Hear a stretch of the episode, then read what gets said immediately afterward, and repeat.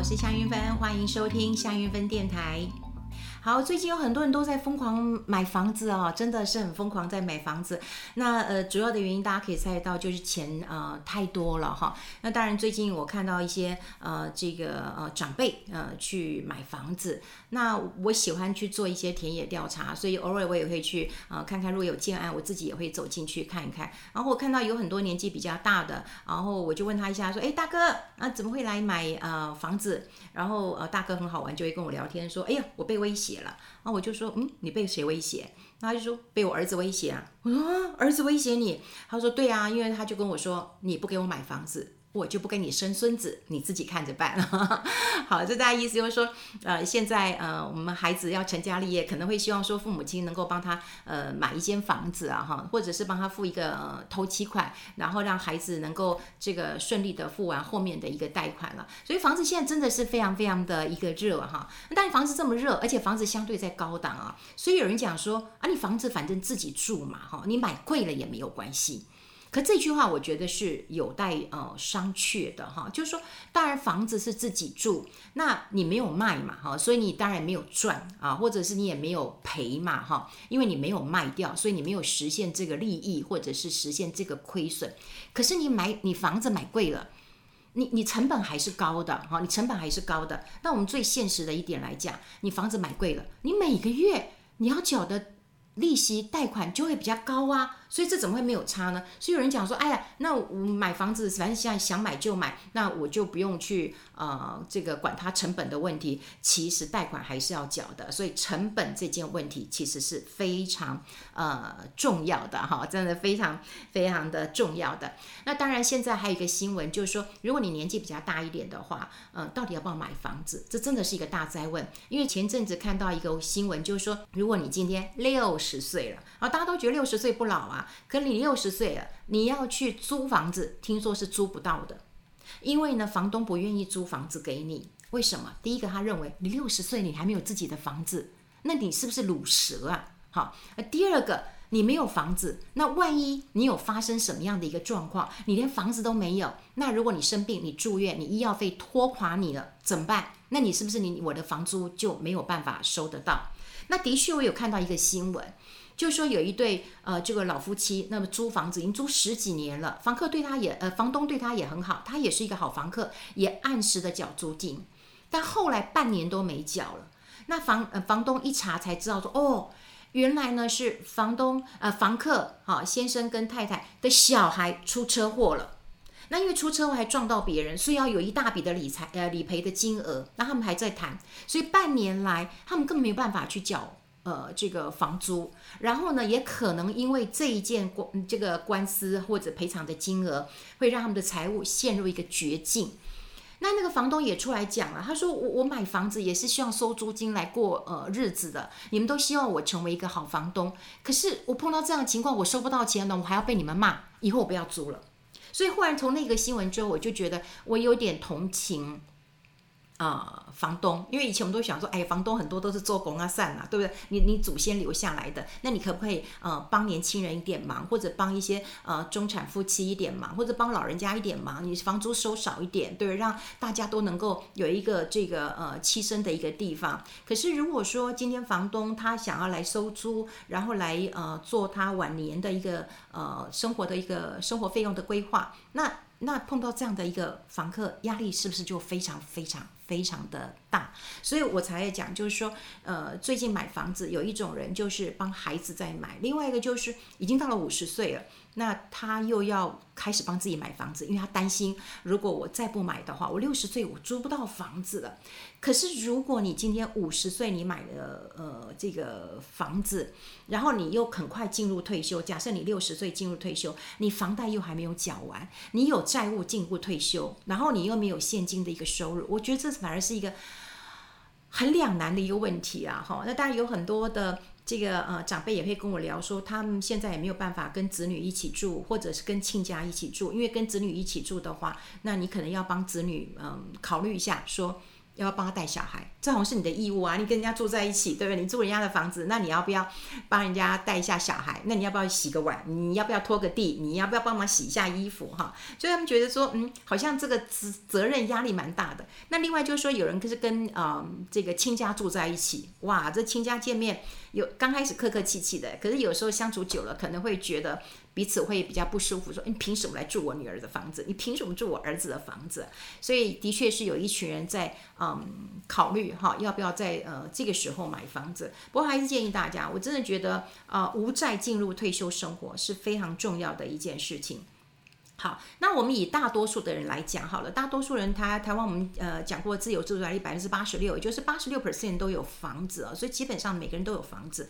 那呃，如果有一间房子，其实好的啦，哈，是好的。那到晚年，我们常讲，就是说到老的时候，我们房子生不带来，死不带去的，对不对？那我不可能把房子带走啊，哈。那我房子该怎么办呢？所以在台湾其实有个做法，就是以房养老啊。那我们简单的说法，那事实上，呃，它比较正确的名称叫不动产逆向抵押贷款。好，逆向抵押贷款怎么说呢？以我们早年买房子的时候，是不是我分期付款啊？我付利息给银行，那最后这个缴了十年、二十年，房子就是我的了。那可是到我老的时候，我逆向这个抵押，就是我房子抵押给银行，那你每个月给我钱啊？以前是我给银行钱，现在是银行给我钱，那可以确保我晚年的一个呃生活。那当然它有一些规定的，第一个你大概六十岁以上，你有自由的住宅。那现在其实有很多的银行都有在承办。好，但问题来了。问题来了，比方说你有一千一间一间房子哈，你有一间房子，那你以为说你可以银行就可以贷款贷一千万吗？不是这样子的，不是这样子的。如果是这样的话，你是贷款多少？你是贷款七成，而且有可能更低。那当然要看你的路段，那看你的屋龄啊，看你的地段好不好啊，哦，你的屋龄到底这个新不新啊？哈，所以它会七折八扣的，所以不是说。那我今天价值呃一千万，我就可以贷到一千万。那事实上可能七折八扣，你大概七百万应该是很 OK 的。那另外呢，它每个月会扣利息的，会扣利息的。所以你不要以为说，哎，我现在反向抵押给银行，银行就会固定的给我一笔钱。银行给你的钱，我跟你讲不是固定的，它只是比较稳定。稳定跟固定还是有差。固定是都是一样的钱哦。我们举个例子来讲好了，我反向抵押出去之后，我每个月可以拿四万块。好，四万块钱啊！但你要可以拿多少钱？你要看你是二十年领还是三十年领还是十年领。好，你这意思知道吗？十年领的话，你当然每个月可以领钱多一点嘛。二十年你当然就要少一点。如果你要领三十年，那当然钱更少了哈。因为毕竟是一笔的钱，好，看你要分几个月来领的。那还要要扣利息的，要扣利息的啊。假设利息再低好了，我们随便算一个利息一一点七八好了，很低很低了。好，假设说好，我们算个整数来讲，五十块钱好了，五十块钱利息好了。那你第一个月是拿到四万块没有错，那你第二个月是拿多少钱？三万九千九百五十块钱，因为你扣掉利息了，他帮你扣掉的。第三个月呢，三万九千九百块钱，因为扣了五十块钱。好，那再再扣呢，哈，就三万九千八百五十块钱。啊，再扣呢，就三万九千八百块钱。好，就大概是这样的一个意思啊。那你想想看，你每个月扣五十，扣五十，扣五十，扣五十，扣五十，你觉得钱很少，对不对？可是如果你把钱再扣扣扣扣扣扣扣扣。扣了一段时间之后，大概扣到三分之一之后，他要扣到多少钱呢？一万三千块。这个时候你四万块钱减到一万三千块钱的时候，你是多少钱？两万七。那你之前是一个月可以拿四万块钱呢？那你现在呢？变两万七，有没有差很多？有，所以大家都以为说，我们现在看到报纸啊，讲说啊、以房养老，呃，哪一个太太说，呃，问哪个先生说啊，他老的时候不要靠子女了哈，不要，因为不要给子女增加负担。其实我们为人父母的，我们其实最大的一个心愿就是不要拖累的我们的孩子。那我们就想说，那我房子啊，那反正我自己赚的嘛，哈，那我就把它把它花掉，我不要拖累你啊，真的我也不想拖累我的孩子。那那那题来了，问题来了，你你剩两万七。你剩两万七，那就跟你四万块的生活就会差得非常非常多。所以你一定要知道，你的以房养老其实是一个稳稳稳定的收入来源，并不是固定的哈，并不是固定的。那当然，如果说我们住在自己的房子里面，当然有好处啊。比方说，这是我自己喜欢的空间，哈，这是我喜欢的空间，对啊，这后面都是我的画，啊，那是我画画的感觉。这个是我最近很喜欢，因为不能出国嘛，哈，那我就把我去啊，你在这哪里啊？瑞士，对，瑞士，呃，我很喜欢，呃，瑞士就是贴起来。就我很喜欢我的空间，所以我都知道这个嗯，我我很熟悉的地方，我很喜欢，所以我当然希望在我的房子里面能够在宅的，呃，这个这个老老去哈，因为我的个性可能不太适合住那个安养院，就很多人讲说，啊，那你是不是很爱讲话？那你应该个性很开朗啊，也没有，有时候也蛮孤僻的，就不想讲的时候就不想讲嘛哈。那有时候也蛮孤僻的，所以我喜欢在我自己的房子，呃，这个老化。那所以以房养老的人，说实在的，第一个就不想拖累子女。啊，就不想拖累子女，然后我自己都要赚的房子，所以我觉得如果有个房子真的非常好，因为你就可以负担你下半辈子的一个呃支出啦。哈，就是说我刚刚讲了反向抵押之后，我每个月可以拿钱回来嘛，可以够我的生活费嘛。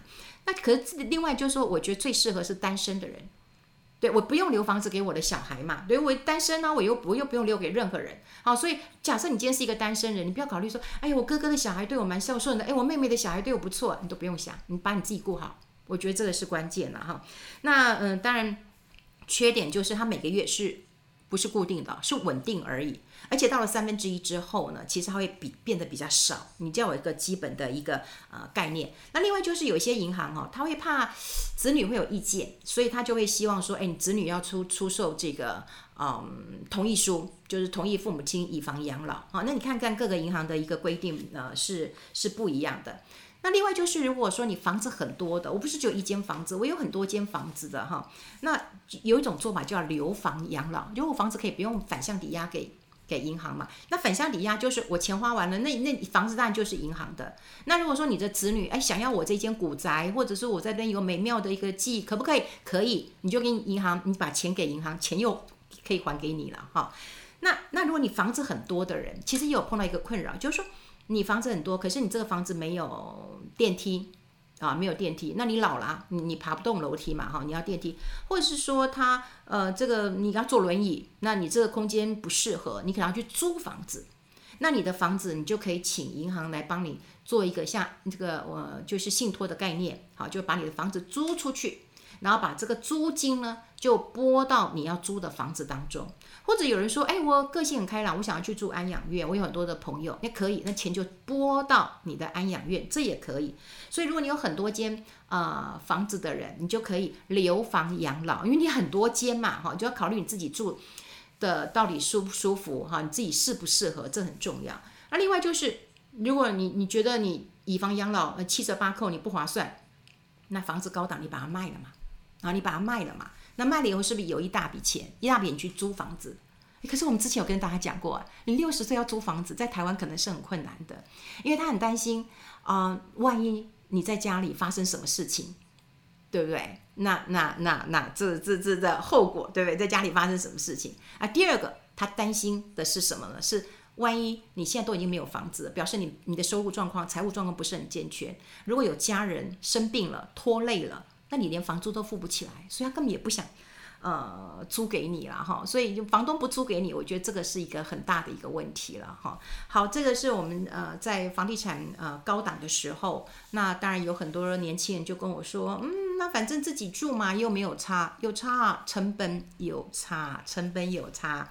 就像现在有很多人说，哎，我要存股，我要存股啊，啊，反正我是长期投资，有没有差？有差，因为成本高。当成本很高的时候，你的心理压力就会受不住。